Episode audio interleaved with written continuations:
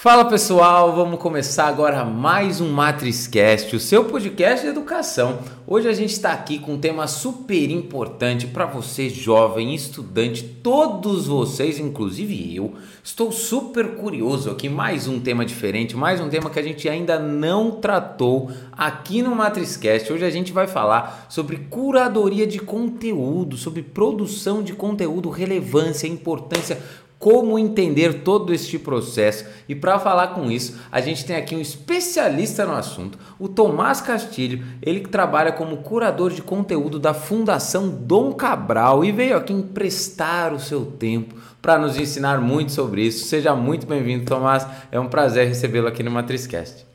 Ah, eu que agradeço, Fábio. Muito obrigado pelo, pela oportunidade, pelo convite de me trazer aqui. É, espero que tá, a gente tenha uma ótima conversa aqui para os ouvintes também. Então é isso, muito obrigado. Muito bacana, eu tenho certeza que sim. Eu já estou aqui, ó, preparado com a minha canequinha aqui do Matrix Kids e também com o meu caderninho em branco aqui, ó, Tomás, que eu vou aprender sobre curadoria de conteúdo. E para começar a entender sobre isso, porque eu já te falei aqui que eu não conheço muito sobre essa área e gostaria muito de aprender. Mas conta para mim como que você se conectou com isso, Tomás, porque como você, qual é a sua trajetória, né? Quem foi o Tomás até ele se encontrar com este caminho profissional, né? A gente sempre está falando com jovens aqui, né? Então é sempre importante a gente entender como que você se conectou com curadoria de conteúdo, como isso entrou na sua vida, para que a gente comece a aprender também, Tomás.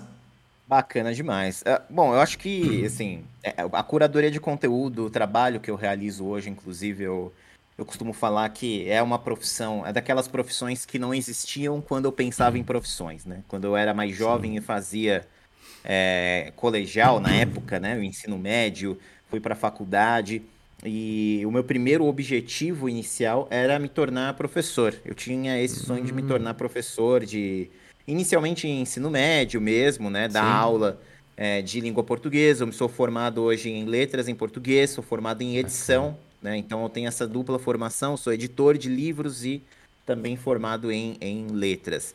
É, então, de certa maneira, indiretamente, o, o, a ideia da curadoria de conteúdo ela já estava meio intrínseca a esse desenvolvimento de carreira, porque o professor ele é talvez o nosso primeiro curador, né? Dentro da nossa, da nossa vida, né? A gente tem contato lá com o nosso primeiro professor que vai trazer as informações que a gente precisa saber naquele momento no nosso desenvolvimento intelectual, né? Como crianças, como adolescentes posteriormente, e mesmo na idade adulta, enfim, fazendo faculdade, pós-graduação, etc. Então, de certa maneira, é, não era né, o, nome oficial, curador de conteúdo, mas era uma ideia de você ter um trabalho intelectual em que você passe esse trabalho, essa intelectualidade, esse todo essa, essa busca por ideias interessantes para outras pessoas. E todo mundo teve, né? E eu tive, você teve na nossa, na nossa juventude, contato com curadores diversos, né?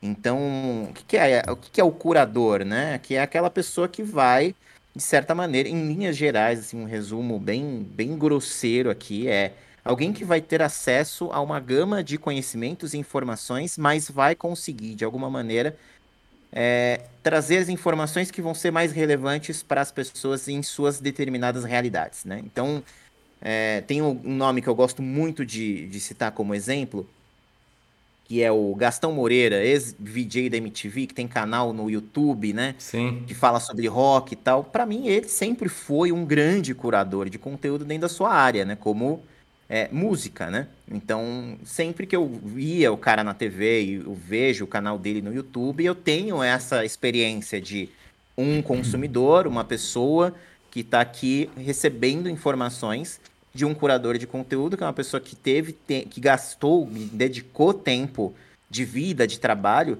para ouvir uma cacetada de conteúdos e trazer no vídeo dele as opiniões, as, as informações sobre aquelas coisas que ele, ele identificou como as mais relevantes, as mais interessantes para determinados contextos.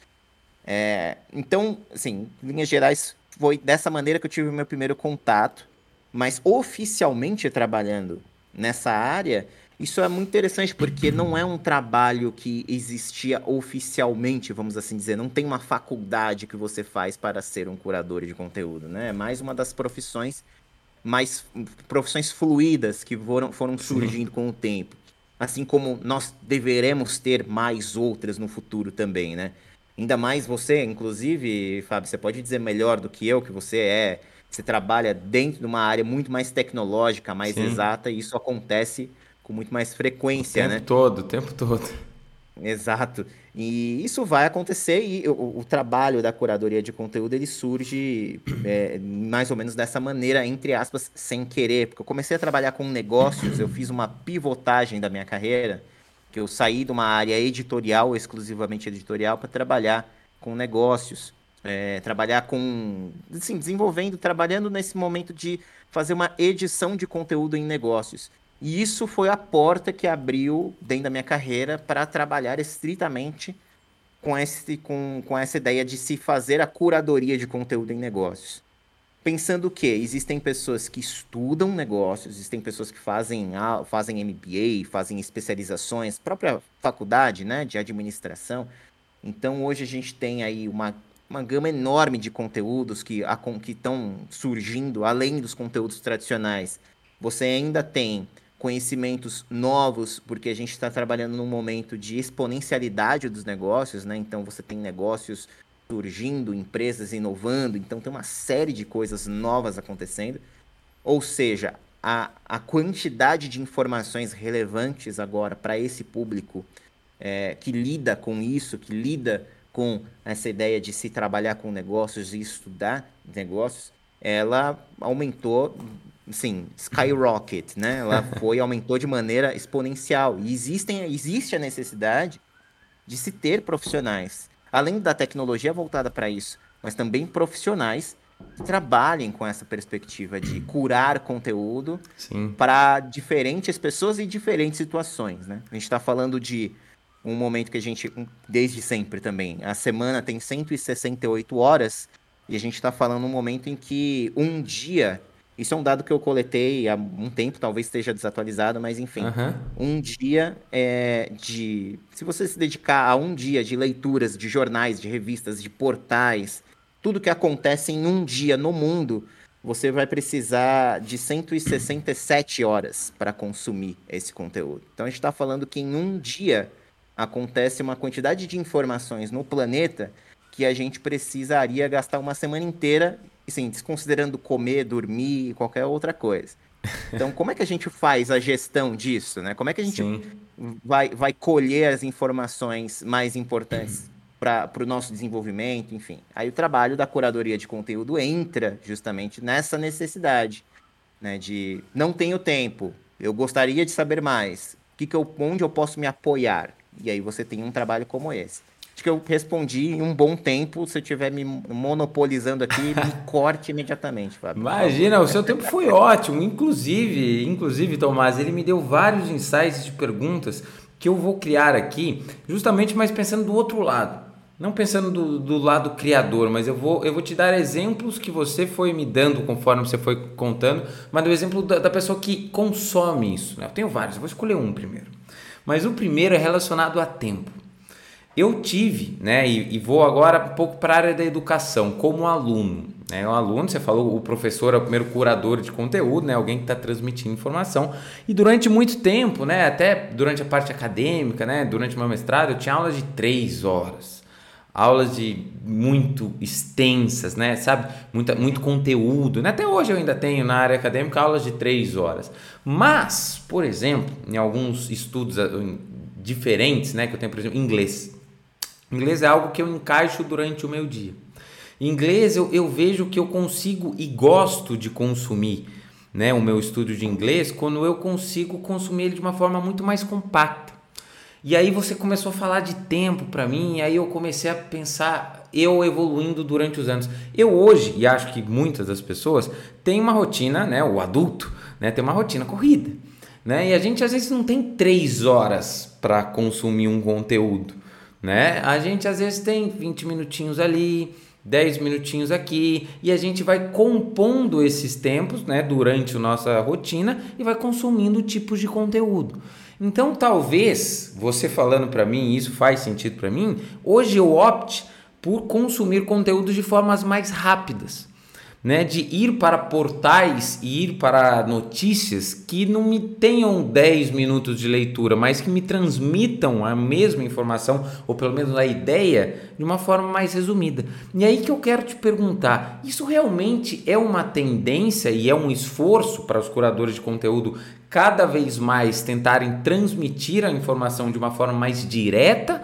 Ou não, isso é só uma percepção minha, por exemplo. Vocês têm diversos tipos de público, diversos tipos de pessoas e vocês têm que montar o mesmo produto para esses perfis. Ou realmente é uma tendência que eu vejo, pelo menos na minha rotina, mas não sei se isso é uma tendência geral, que as pessoas tendem realmente a querer a informação rápida, sabe? Pegar, olhar que ah, já entendi. Ah, se você quiser se aprofundar, tudo bem, a gente aí vai, pesquisa, faz alguma coisa, mas a informação em si cada vez mais direta. Isso é uma tendência que você enxerga, ou Tomás? Como é que você vê? Eu acho que assim, é uma tendência pelo, no sentido de uma ansiedade que existe hoje é, na ideia de se, de se consumir conteúdo e é independentemente do tipo de conteúdo, né? Então, eu tenho uma coisa assim que eu na, não entra na minha cabeça. Eu entendo que existe essa, essa função, mas não entra na minha cabeça como consumidor de conteúdo, que é você assistir uma série em 2x, por exemplo. Que eu, é, é, é, não, não, eu não consigo eu não consigo conceber isso como consumidor, mas eu entendo que existem pessoas que têm essa preferência. É, é, profissionalmente Eu nunca falando, fiz isso, tá? Não. Só áudio do WhatsApp, que aí fora isso, não. Exato, não, faz. Né, eu, eu entendo perfeitamente a questão dos áudios do WhatsApp, porque tem um pessoal que grava é verdadeiro. Podcast, podcast, né? Igual o podcast que a gente está fazendo aqui, manda pra gente. Eu, inclusive, Exatamente. às vezes sou um desses, mas tudo bem. Inclusive, tem gente que está nos ouvindo em 2x nesse momento, muito provavelmente. Não quero nem é, pensar mas... nisso. mas eu, eu entendo o ponto de, no ponto de vista de que quando a gente está falando de curadoria de conteúdo, também existe um, um, um trabalho que é o de você tentar atomizar a forma como as pessoas vão consumir conteúdo. Ou seja, a gente não pode pensar necessariamente que todas as pessoas vão consumir da mesma maneira.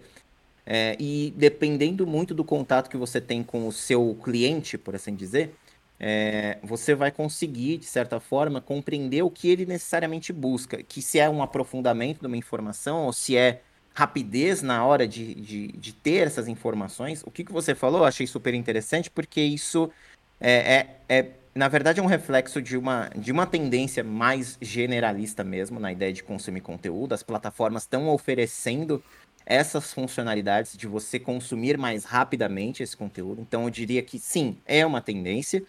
É, no entanto, é importante dizer que tanto as pessoas que trabalham com curadoria de conteúdo, ou mesmo as pessoas que, enfim, de alguma forma é, trabalham na geração desses conteúdos, elas também levam em conta ah, os diferentes públicos né, que, que, que vão consumir aquilo. Então, é, existem pessoas que não necessariamente procuram é, a agilidade em consumir mais. Né? Elas procuram, na verdade, determinadas, determinados conteúdos. A especificidade ela vai até além da rapidez, né? Então, é, eu não me importo de gastar três horas do meu dia, eu tenho três horas do meu dia, cinco horas do meu dia para conseguir estudar um determinado assunto. Ela vai querer o máximo de informações possíveis que podem a, abarcar, que elas podem absorver aquelas três horas, as cinco horas do dia dela. Tem outros casos como esse que você mesmo está falando. Pô, eu quero, eu, eu, eu tô mais agora,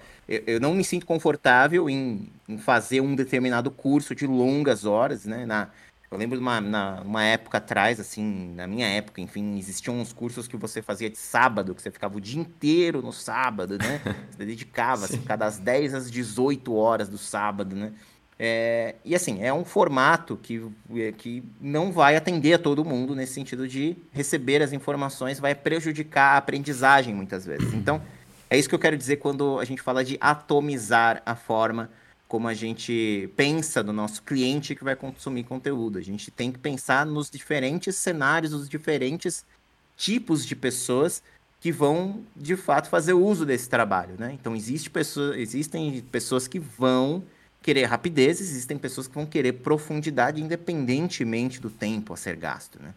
Sim, muito bacana. E, e, é interessante você falar isso, né? Nos diferentes tipos de pessoas, diferentes tipos de aprendizado. Eu tenho aprendido, inclusive, né, em vários podcasts aqui que eu já gravei, e eu escutei muito sobre as formas que cada um tem de aprender. Né? Uma vez eu tive uma, uma, uma conversa aqui que a pessoa falou, ah, pessoa que mais ouvindo, mais vendo, né? Uma pessoa que mais precisa praticar, né? Eu estava falando, inclusive, de um exemplo de piano meu, né? Eu, eu, eu sei tocar piano, só que eu não sei ler partitura. Só que quando eu aprendi a tocar piano, não é por ouvido. Não que o meu ouvido eu não saiba aprender por ouvido, mas não é por ouvido que eu aprendi a maioria das coisas, foi vendo. Então, assim, eu tinha a, a música no, gravada na minha cabeça, né, por ouvido, mas eu aprendi os movimentos vendo. E eu precisava ver muito pouco. Ver duas, três vezes, tá, tá tudo certo. Já entendi o que eu tenho que fazer. E assim, isso é, é algo que era fácil, não é fácil, mas uma facilidade para mim que é um tipo de aprendizado que eu tinha. Né? E diferente, por exemplo, talvez da forma como eu aprendo línguas. Eu acho que eu tenho dificuldades em algumas metodologias, em algum formato de absorver. E cada vez mais que eu experimento tipos de conteúdos diferentes, eu vou me encaixando. E agora, um ponto que você disse que eu acho interessante, que foi um exemplo que aconteceu para mim esse final de semana. Tinha um vídeo que estava rolando numa rede social e nem é um vídeo famoso em si, mas é um vídeo que eu vi e o cara que estava conversando comigo viu também. E eu achei engraçado que a gente teve percepções diferentes da mesma informação passada. E eu quero tocar nesse ponto sobre a forma que, como que você passa a informação e o que, que uhum. realmente você quer passar com aquilo e quem vai absorver de, de formas diferentes.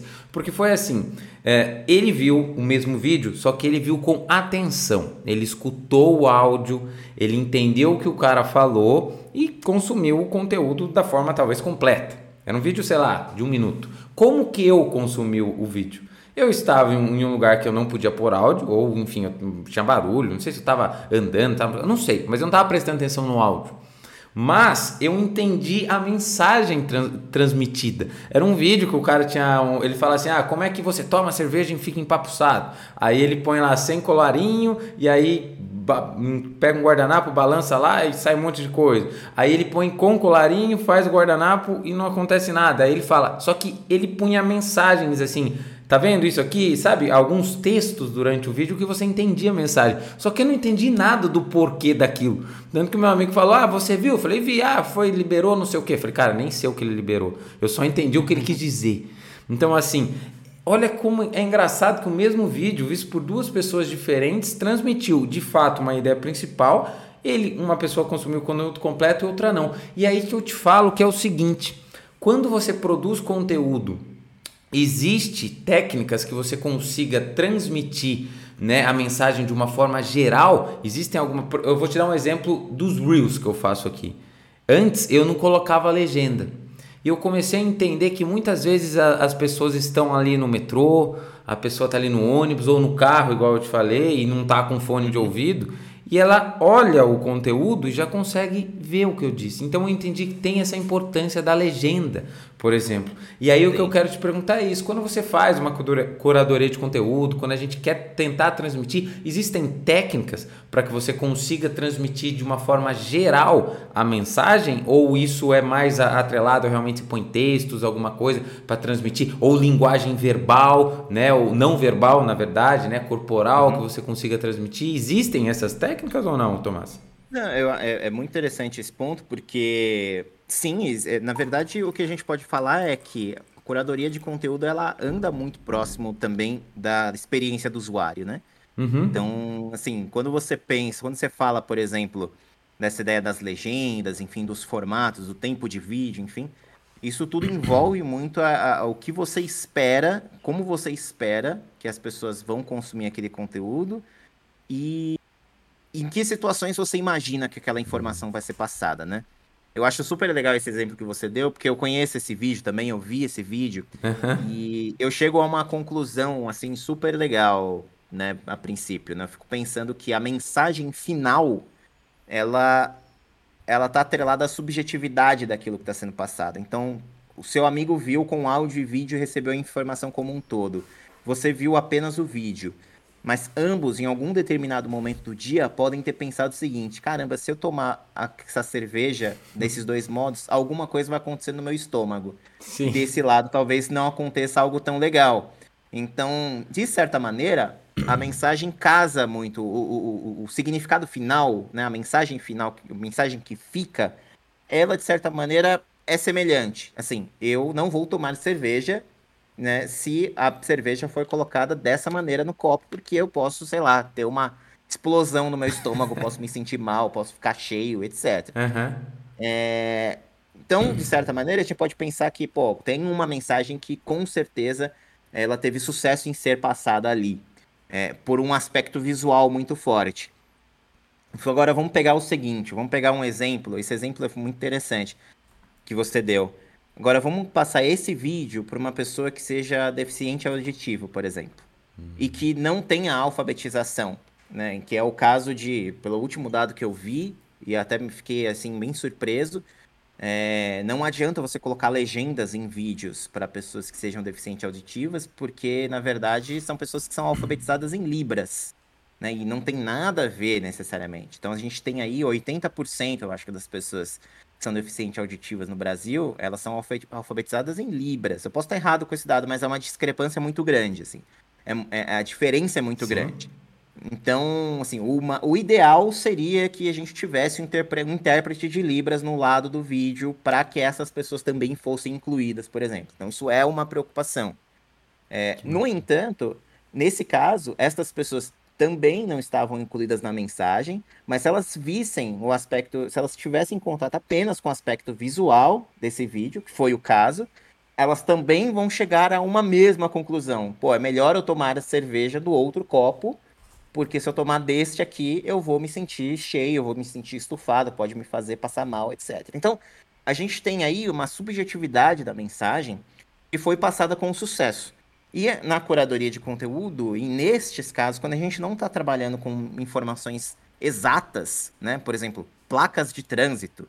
Pô, sinal vermelho eu não posso, não, eu tenho que parar o meu carro. Isso é uma mensagem exata, não existe subjetividade nisso, né? Se eu, se eu acelerar, eu posso causar um acidente, matar alguém.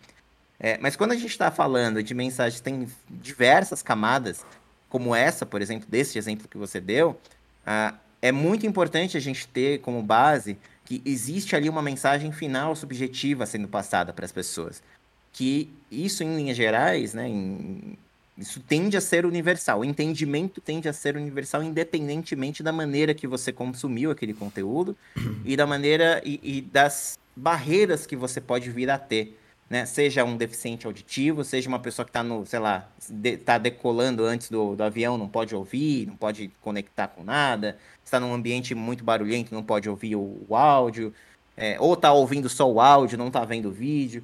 Enfim, existe aí é, é, esse trabalho, que é um trabalho bastante delicado, na verdade, né? Quando você está tanto produzindo conteúdo quanto está curando esse conteúdo para alguém, ou seja, está qualificando aquele conteúdo para ser consumido para mais pessoas.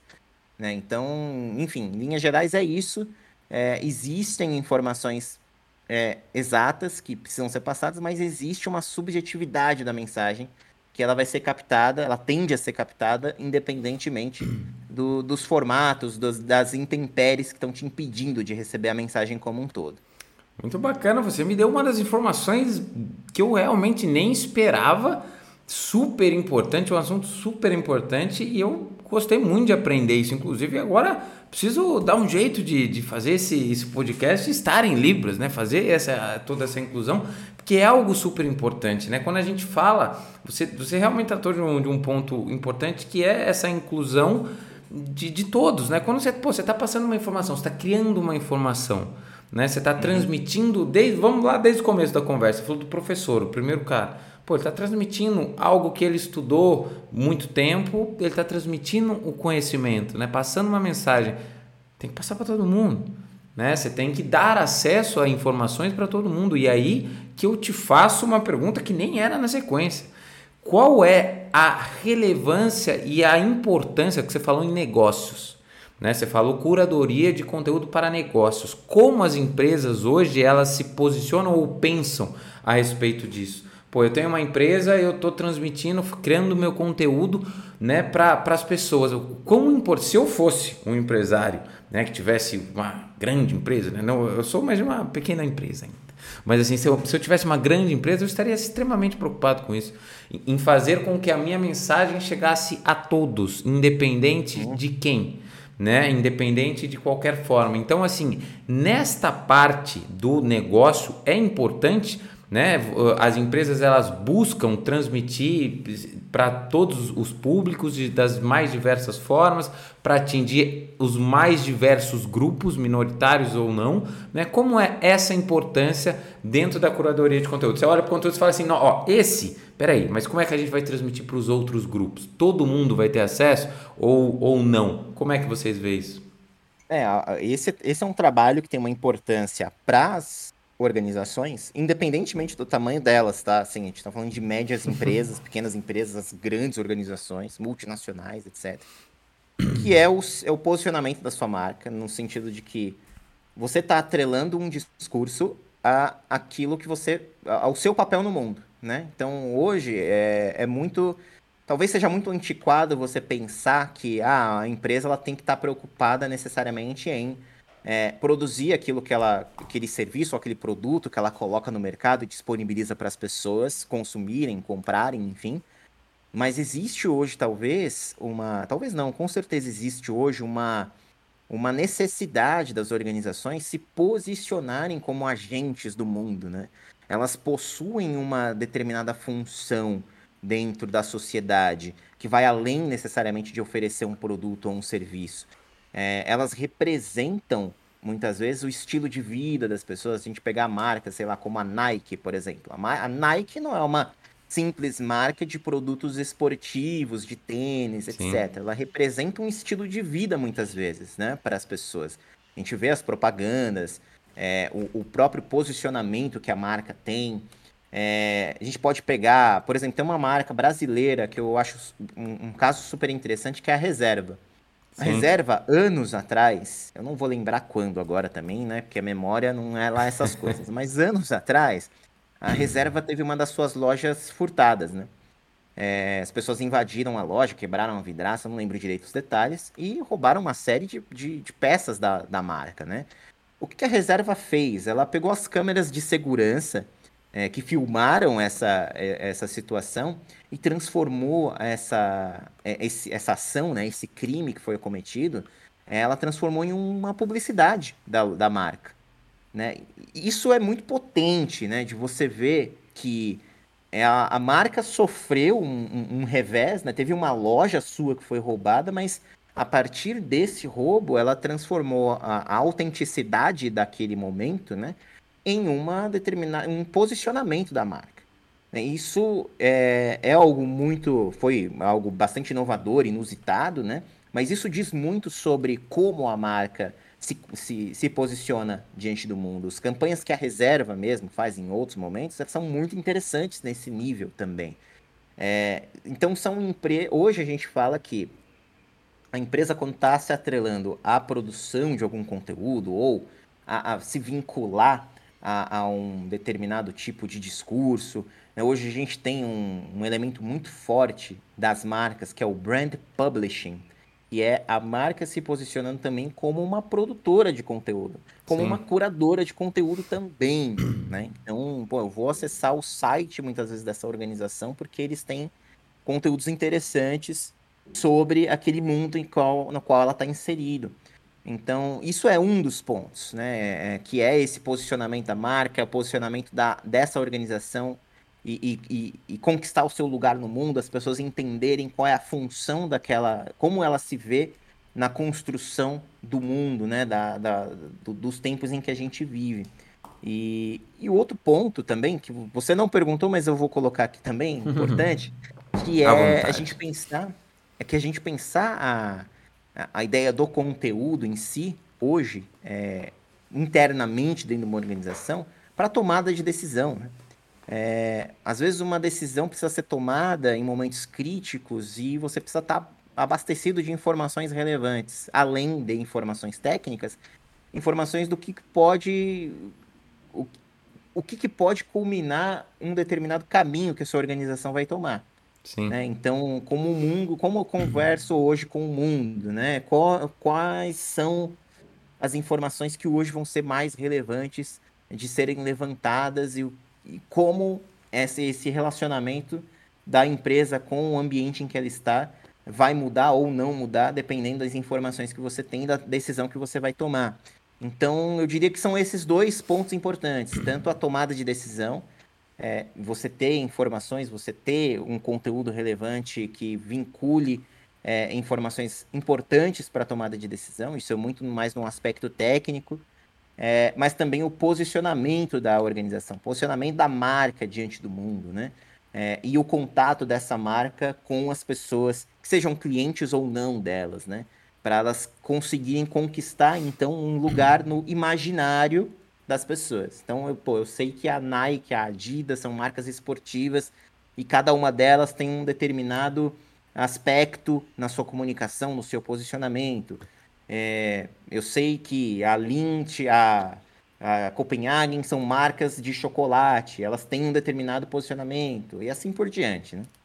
Sim, muito bacana. E, e, e você falando isso, e, né, eu até agora estou começando a entrar nessa, nessa questão de produção, curador de conteúdo e gostar né, dessas perguntas, porque é o seguinte, eu mesmo, Tomás, eu acho que assim, a gente ainda é de uma geração, né, a gente não é jovem, né, de 15, 16 anos mais, mas eh, mesmo para mim, eu hoje, o fato de eu escolher, seja uma escola, seja uma marca de camiseta, seja uma lanchonete, seja qualquer coisa, qualquer marca, eu muito levo em consideração o posicionamento da empresa. Muito. Não é mais só se o produto é bom, porque hoje, sinceramente, né, você pode. Cara, você tem tênis. Eu, eu, eu sou. Eu corro ultramaratonas. Né? Então, assim, eu, eu, gosto de correr. Né? Corro, tenho uma bicicleta aqui atrás, faço vários esportes. Assim, entre comprar um tênis da Nike muito bom ou da Adidas muito bom, as duas vão ter. Ou eu posso pegar uma da Mizuno que seja muito bom, vai ter também. Ah, e uma que eu nem uso tênis tão bons assim, que eu tenho uma outra linha de corrida, mas tudo bem. Mas se eu fosse querer qualquer tênis bom, eu tenho várias opções. Por que, que eu escolho a Nike? Ou por que, que eu escolho a Adidas? Ou por que, que eu escolho a Mizuno? Ou por que, que eu escolho a ASICS? Você tem opções, então o posicionamento da empresa e o, né, que está muito atrelado à produção de conteúdo é super importante né? E eu falo isso de mim porque a gente vê muito que as novas gerações, né, elas estão muito, a gente vê esse movimento ESG, que, né, as empresas precisam se preocupar, futuro do mundo, né, como é que vai ser as questões climáticas, as empresas que não não se promovem, né, e não fazem ações para beneficiar esses pontos importantes, elas podem correr riscos sérios no futuro, porque a nova geração leva isso muito a sério. Mais Exato. do que a, a geração que veio antes da gente, talvez. Né? Então, assim, mas eu mesmo sou assim. Então, assim, eu vejo que esse posicionamento que está atrelado à produção de conteúdo é fundamental. E aí que eu quero te fazer a pergunta. Você tem um negócio, né? Eu abri a minha startup aí há dois, dois anos e pouco atrás e comecei a fazer uma solução, né? Você sempre abre uma empresa para solucionar um problema, espero eu. Mas eh, você não é obrigado a produzir conteúdo para ter sua empresa. Ou se você já tem a sua empresa, você não é obrigado a produzir conteúdo. Né? É assim, eu trabalho, vamos, vamos supor, né? eu trabalho lá numa, numa empresa de numa oficina de automobilismo. Né? Tem lá uma oficina, eu vou para uma oficina mecânica, para o meu exemplo. Tem uma, uma oficina mecânica. Você não precisa ter uma rede social e produzir conteúdo, ou ter um blog, um, né? fazer os seus editais, né? fazer vídeo, você não precisa. Não é necessário. Você está lá, você atende suas coisas, mas qual é a tua visão, o futuro das empresas? Você acha que, por exemplo, você tem duas oficinas de carro, uma produzindo muito conteúdo e outra não? Você acha que isso realmente tem uma diferença a longo prazo ou não, não é necessário? Ou você acha que isso é fundamental, né? Pelo contrário, é fundamental, né? Porque uma empresa cresça, ela precisa estar presente no mundo cada vez mais globalizado, cada vez mais dentro de redes sociais, cada vez mais querendo consumir, né? Cada vez mais querendo lembrar de uma marca que vai estar aonde eles querem consumir conteúdo. Estou dando algumas visões que eu tenho, mas de novo, não sei a sua opinião e resposta sobre isso, mas como que você enxerga para negócios a importância de ter uma produção de conteúdo hoje e nos próximos anos? Isso é uma, é, eu vou falar em linhas gerais, porque assim depende muito também de empresa para empresa. mas até considerando até o exemplo que você deu, acho que é um, um exemplo bem, bem interessante, porque ele é generalista em alguns, em alguns sentidos, assim. Mas eu penso que isso não é fundamental para o negócio, mas é fundamental para se criar uma cultura de longo prazo, de longevidade para a própria empresa, né? Então a gente tem, vamos, temos aí duas oficinas mecânicas, uma que produz conteúdo e outra que não. As duas têm ótimos serviços, linhas de preço muito semelhantes, é, não, não, os profissionais também super qualificados, mas uma é mais vamos dizer assim, top of mind do que outra. Qual será? Né? A que produz conteúdo relevante ou a que não produz, né? Então eu vou sempre considerar isso na tomada de decisão na hora que eu preciso fazer uma revisão no meu carro. Eu vou em uma empresa, né, em uma oficina que me deu informações de fez vídeos ou fez um reels ou fez gravou um podcast que seja falando da importância de fazer uma revisão periódica e me deu informações muito claras daquilo que eu preciso saber, é, ou eu vou em uma outra oficina. Então eu vou, acredito, onde me deram informações que eu posso, inclusive, utilizar essas informações na hora de ter o meu trato com a, com a oficina, porque eu não sou um mecânico, eu não sei nada de carros, eu só sei dirigir um carro até o ponto A, do ponto A ao ponto B. Então, é, é um exemplo específico, claro, que eu estou passando, mas assim, olha como as informações, olha como o conteúdo, ele, além de empoderar a pessoa que vai receber esse conteúdo diante daquele universo, ela também oferece uma porta de entrada para que você tenha mais proximidade. Então, pô, é ótimo, ainda mais um ambiente como oficina mecânica, aqui utilizar o exemplo, que ele também, muitos anos atrás, a gente tinha muito aquele aspecto de que, pô, o mecânico tá me roubando dinheiro, porque ele tá me Sim. oferecendo um trabalho aqui que eu vou gastar muito dinheiro, mas não, não precisava. Então, assim, o exemplo que você deu ainda tenha isso, né? Tenha esse, esse adendo. É, mas isso funciona para qualquer, qualquer negócio, qualquer pessoa, né? Quando você tem uma organização que oferece conteúdo às pessoas, seja produzindo conteúdo, curando conteúdo, às vezes de alguma maneira é, oferecendo isso, de independentemente da forma, mas oferecendo informação para as pessoas, eles estão empoderando essas pessoas, esses potenciais clientes, de, de mais conhecimento dentro do contexto em que essa empresa está, e isso, consequentemente, traz proximidade da pessoa para com aquele negócio, com aquela empresa, porque você gera confiança. Então, além de você dar informações e fazer com que a pessoa se sinta mais dentro de um contexto que pode ser um contexto mais técnico, como uma oficina, você também oferece um grau de confiança a mais, porque você sabe que aquelas pessoas que trataram e te trouxeram conteúdo, seus curadores de conteúdo, são pessoas que, de certa maneira, demonstraram informações relevantes que você pôde utilizar, que você, de alguma maneira, pôde guardar para ser utilizado em algum momento no futuro, é, e que você criou esse grau de confiança. Então, sim, não vai ser necessário para o funcionamento do seu negócio. Você não precisa criar conteúdo para você é, consertar veículos automotivos ou conseguir vender os seus produtos na numa loja da internet ou criar uma fábrica têxtil. Sim, não precisa de nada disso. Mas o benefício que você terá no médio e longo prazo, na hora de se conseguir construir comunidades, conseguir um vínculo de confiança com potenciais clientes, se tornar uma marca que seja lembrada por seus potenciais consumidores, faz toda a diferença. Sim, sem dúvida. Você que você você foi falando aqui, eu fui, eu fui, reproduzindo aqui uma frase aqui, ó, produzir conteúdo é transmitir essa informação gratuita e ela gera conexão, né? Você falou comunidade, eu escrevi conexão, mas é a mesma coisa. Né? E isso é importante demais, né? Você falando agora, é necessário, não é? Eu, sabe o que eu lembrei? Lembrei, eu estava falando com, com, com, com um primo meu né, sobre, eu falei assim, olha, é, sobre faculdade, né? E foi não só com ele também, falei com, com outras pessoas que, que pensam em fazer faculdade. Falei, ah, você não precisa, quando você entrar na faculdade, participar de um projeto extra classe, você não precisa procurar um, um trabalho, não, assim, sabe, umas oportunidades de aprendizado durante, você não precisa pode entrar, fazer o que você precisa fazer, se formar, acabou. Você vai conseguir o seu diploma do mesmo jeito. Mas quando você se formar e o cara que também fez o que você fez, só que ele fez mais do que isso, ele tem mais experiência, ele tem outras né, fontes de informação que ele foi consumindo durante isso, né, outras eh, experiências que ele teve de aprendizado, vai estar na sua frente. E aí é simples. é o que você quer escolher. Você pode ter, você vai ter sua empresa, claro que você vai. Você vai ter seu negócio. Mas isso num mundo cada vez mais competitivo, né? Cada vez mais pessoas tendo acesso, as pessoas têm voz hoje, né, Thomas? Eu falo, já falei isso algumas vezes. Eu tenho voz que eu não tinha antes. Né? Hoje eu estou aqui falando com você, né? eu, tenho, eu consigo criar um canal, tá tudo certo, tá tudo liberado, né? não, tem, não tem burocracia para isso. Precisa só de vergonha na cara e vontade de fazer. Né? Então, assim, pô, estamos lá, estamos fazendo, estamos transmitindo conteúdo e, e, ponto. E só que além deste podcast, além desta conversa, tem milhões de outras. Por que, que vai escolher a minha?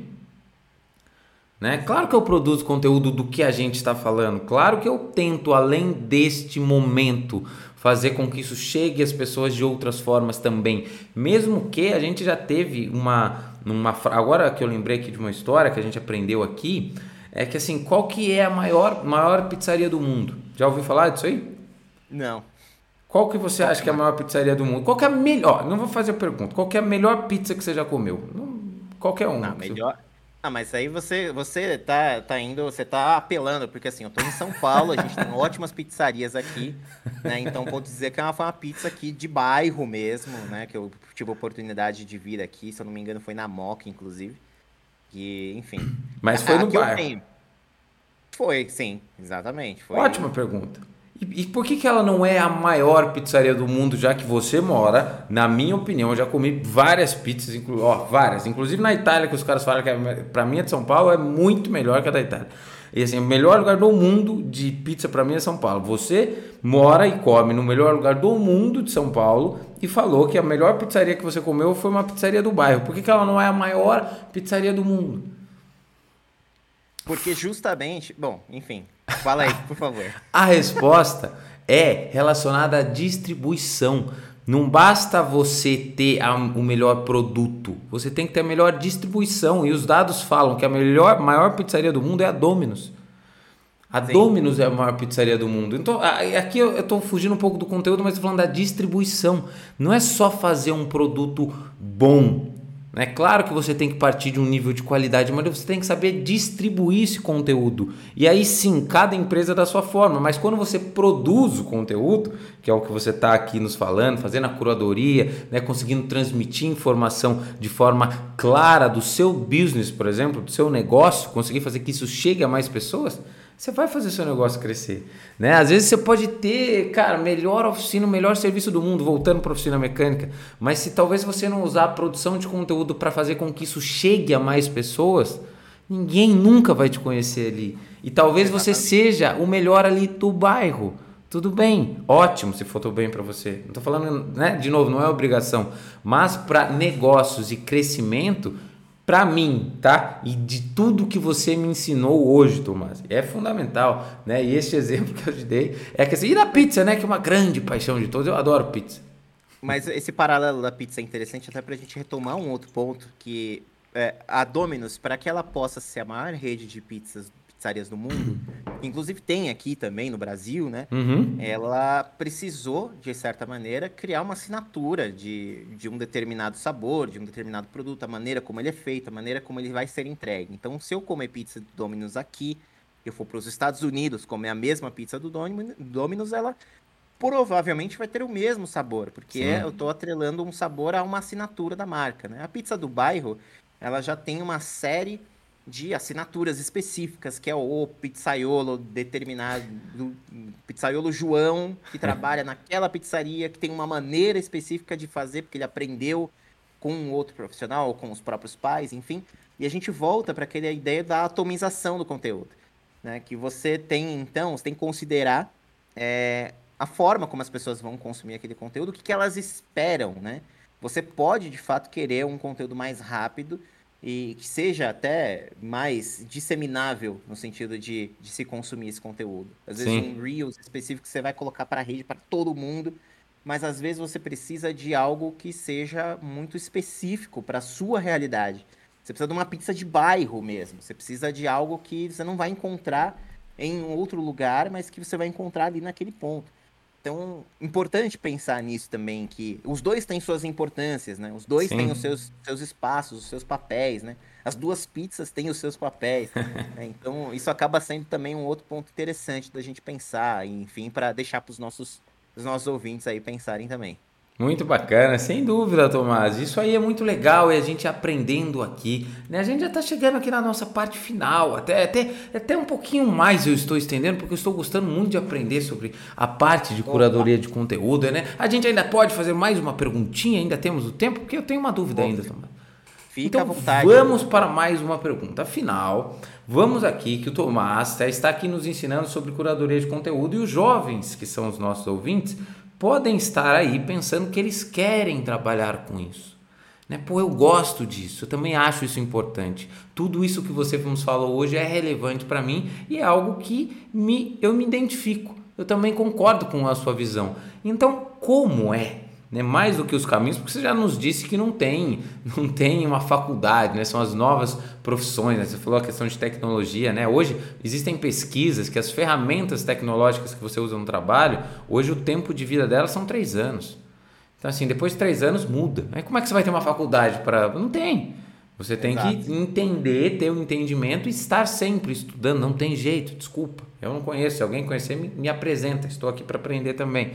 Mas é, como é, Tomás, o dia a dia de um curador de conteúdo? Né? Quais são os desafios que você enfrenta? Quais são os pontos que, que é óbvio que é, é algo muito generalista né, pergunta, mas uhum. alguns exemplos, né? Como é que, que seria interessante a pessoa que se imagina trabalhando com isso, o que, que ela vai enfrentar na vida dela, né? Quais os caminhos profissionais aí que ela pode seguir para que o jovem entenda um pouco do dia a dia sobre essa profissão, Tomás? Não, sensacional. Assim, é, é, até para os nossos ouvintes estão é, pensando especificamente nisso. É, é, importante pensar primeiro, é curadoria de conteúdo no que você quer fazer, né? Se você pensa em trabalhar como um curador ou curadora de conteúdo, é no que especificamente, né? Então a gente deu aqui exemplos de música, a gente tem o trabalho com negócios, mas você pode ser uma pessoa que adora gastronomia e quer trabalhar é, especificamente com isso na internet, falando sobre gastronomia, sobre Sim. harmonização de comida e bebida, etc. É uma série de coisas, né? Então, primeiro, primeiro ponto é, é entender isso. Né, que o, é, curadoria no que que você quer trabalhar, no que que você acha que vai ser interessante é, de trazer, onde você se acha uma pessoa que vai trazer boas ideias, né? Vai trabalhar Sim. bem com esses pontos. Visto isso, né? Eu vou dar o exemplo da minha realidade de trabalho. Né? É, eu, como curador de conteúdo de negócios, eu tenho que, e aí é inevitável, tem que ler muito. Né? Assim, a gente está falando de ler tanto o que acontece no mundo, né, de, de jornais, de portais específicos, muitas vezes de negócio, de política, que também envolve, né, eles atrelam necessariamente decisões políticas, elas vão afetar economicamente o que acontece no ambiente de negócios. Sim. Então, existe aí uma série de coisas que a gente precisa ler, fazer leituras do mundo e também leituras, as leituras técnicas, por assim dizer, né? Então, quais são os livros interessantes que estão saindo e que estão é, que trazem conceitos relevantes sobre gestão? É, eu estou na Fundação Dom Cabral, a gente tem acesso também diretamente às pesquisas técnicas que estão trazendo, que os professores da fundação estão trazendo, e assim, eu digo Fundação Dom Cabral porque é minha casa, mas Sim. a gente tem outras organizações, outras escolas de negócio que também têm pesquisadores, tem índices sendo que estão surgindo. Então a gente tem aí no mundo inteiro também, né? Obviamente, então a gente tem muita coisa interessante acontecendo é, para ser consumida. Então a gente está falando de livros, de pesquisas, de papers, então, é uma rotina de leituras e é uma rotina de conexão dessas leituras com o que está acontecendo no mundo. Esse é o trabalho que eu posso dizer que é o, é, é o, embrião, por assim dizer, da curadoria de conteúdo, né? Então, os produtos que, assim, por assim dizer, que a gente vai trazer, né? Que pode ser um podcast, pode ser uma revista, pode ser uma pauta de uma entrevista, uma entrevista em vídeo, enfim, ele surge justamente desses pontos, porque quando a gente faz essas leituras, esse consumo desse conteúdo, que também, assim, eu falo leituras, mas, assim, existe também muita coisa boa para se ver no YouTube também, de pessoas sérias, técnicas, muito interessantes. Outros podcasts também a serem consumidos também, também são muito interessantes. Então, tudo isso traz informações relevantes, informações de ponta, informações que sejam muito, muito é, presentes na nossa realidade. E aí, posteriormente ao consumo dessas informações, é fazer a conexão mesmo do que, que é técnico e do que, que é de fato o que, que acontece no mundo. E isso vai nos trazer, não vai trazer resposta nenhuma muitas vezes, vai trazer mais perguntas que a gente tem que fazer essas perguntas para outras pessoas que vão nos trazer, então, potenciais respostas, né? Então, um, a gente pode colocar em dois pontos aqui relevantes, três pontos relevantes. É, entender, primeiro, que eu falei, o assunto que você quer curar, né? Você é curador de conteúdo do quê? Né? Qual é a sua paixão? Né? O que, que você quer, de fato, se tornar uma pessoa que vai se, de alguma maneira, mergulhar em um determinado assunto. Pode ser qualquer assunto. É, segundo ponto é ler, ver, ouvir, consumir o conteúdo que esteja atrelado a, a essa realidade que você está é, vivendo. Quem são os principais nomes que trazem informações né, dentro desse universo que você está mergulhando? Quem, quais são as principais instituições, principais eventos? Né? Historicamente falando, quem foram os grandes autores? Né? Onde eu vou buscar informações? estavam, que existiam antes e que são ainda é, importantes hoje. Dá um exemplo da minha realidade, análise SWOT, por exemplo. Né? A gente vê várias faculdades hoje ainda ensinam análise SWOT, que de fato é uma ferramenta que tem um uso é, interessante. Mas sim. ela saiu, ela surgiu nos anos 60. A gente está em 2023. Sim, sim, já passamos. Exatamente. Né? Então, terceiro, então, segundo ponto é saber, ter, mergulhar nas informações que eu tenho é, a meu dispor. E o terceiro ponto é fazer as conexões que, consequentemente, vão te trazer as perguntas a serem respondidas, né? Importante é saber fazer as perguntas, é saber quais são os pontos relevantes que vão, é, que precisam ser explorados, né? Que precisam ser desvendados dentro desse universo que você está se estabelecendo como curadora ou curador de conteúdo. Então é isso que eu tinha para explorar aqui sobre os principais pontos, Fábio. Muito bom, muito bom. E você, você finaliza, né, com algo que é fundamental, né? Porque hoje a gente tem, né, Tomás, todas as respostas, talvez ou quase todas. Mas quem vai saber as perguntas que vão te guiar você precisa saber. É por isso que é tão importante, você falou no começo do professor, né? O que é o professor? Ah, por que professor hoje se eu posso digitar no Google? Porque você não sabe o caminho, você não sabe a orientação e as perguntas que você precisa fazer.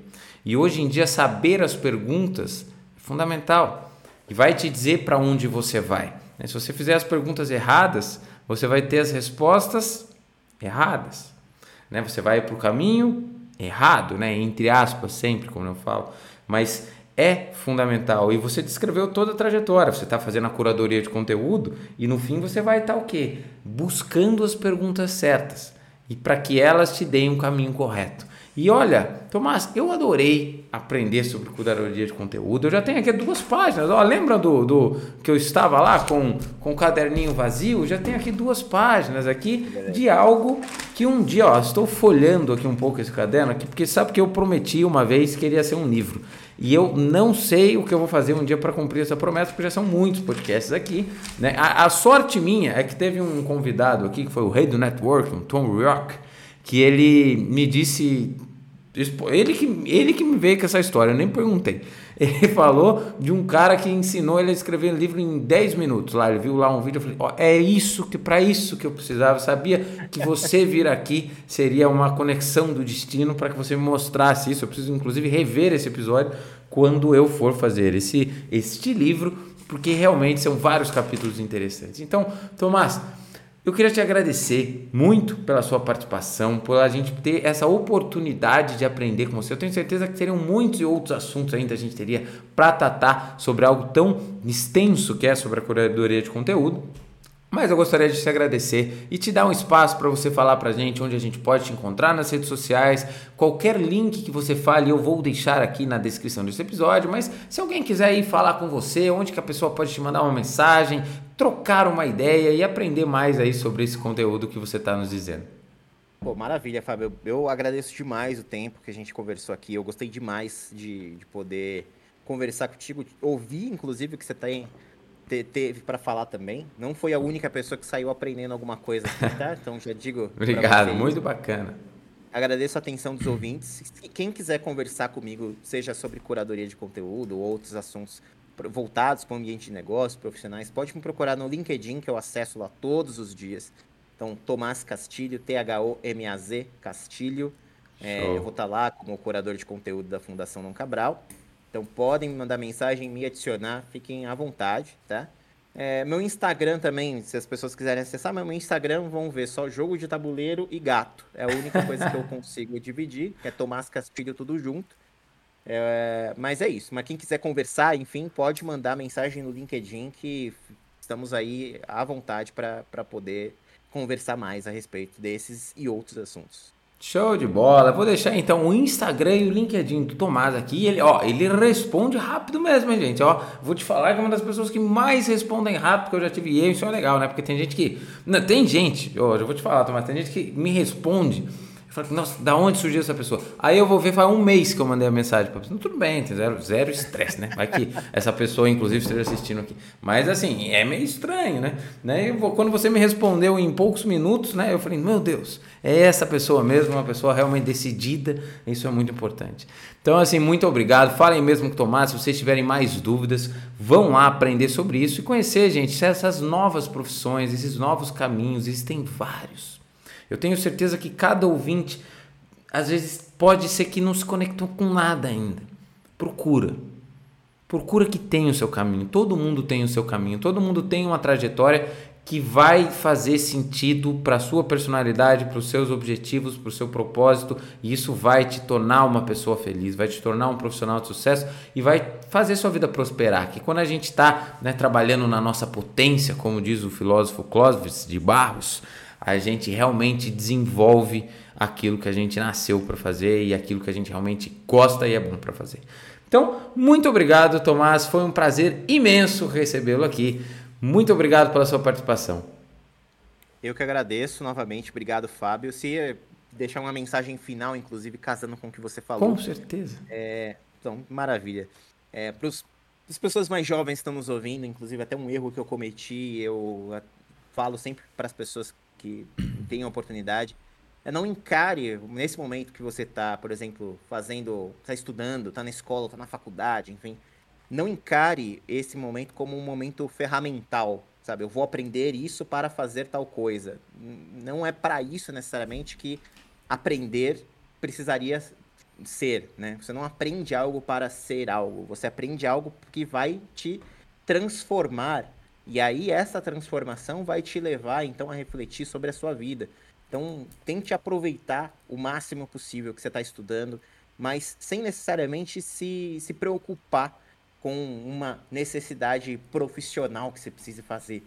Né? Muitas vezes você vai estudar alguma coisa hoje e vai fazer algo completamente diferente do que você está pensando daqui 10 anos. Foi comigo, com o Fábio, provavelmente foi em algum momento Sim. da vida dele, mas com vocês que também estão ouvindo, deve ser. Então fica aí essa, essa informação para vocês também.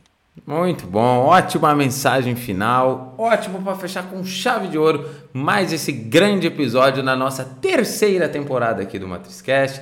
Muito obrigado, Thomas, muito obrigado a todos os ouvintes aqui de hoje. E ó, semana que vem tem mais. Não se esqueçam, pessoal, não se esqueçam. Sigam e ativem as notificações. Já disse para vocês que os dados de 2022 me mostraram que vocês têm certa vocês não gostam de, de seguir o canal, vocês só escutam, então não custa nada. Ajuda a gente a produzir mais conteúdos, ajuda todo mundo, né? Então curta, compartilha e faça com que isso chegue a mais pessoas para orientar mais jovens, para orientar mais pessoas que precisam saber sobre essas profissões, sobre esse conteúdo e sem dúvida ter aí um futuro melhor. Então, muito obrigado a todos vocês. Semana que vem tem mais. Valeu, Tomás. Valeu, tchau, tchau. Tchau, tchau.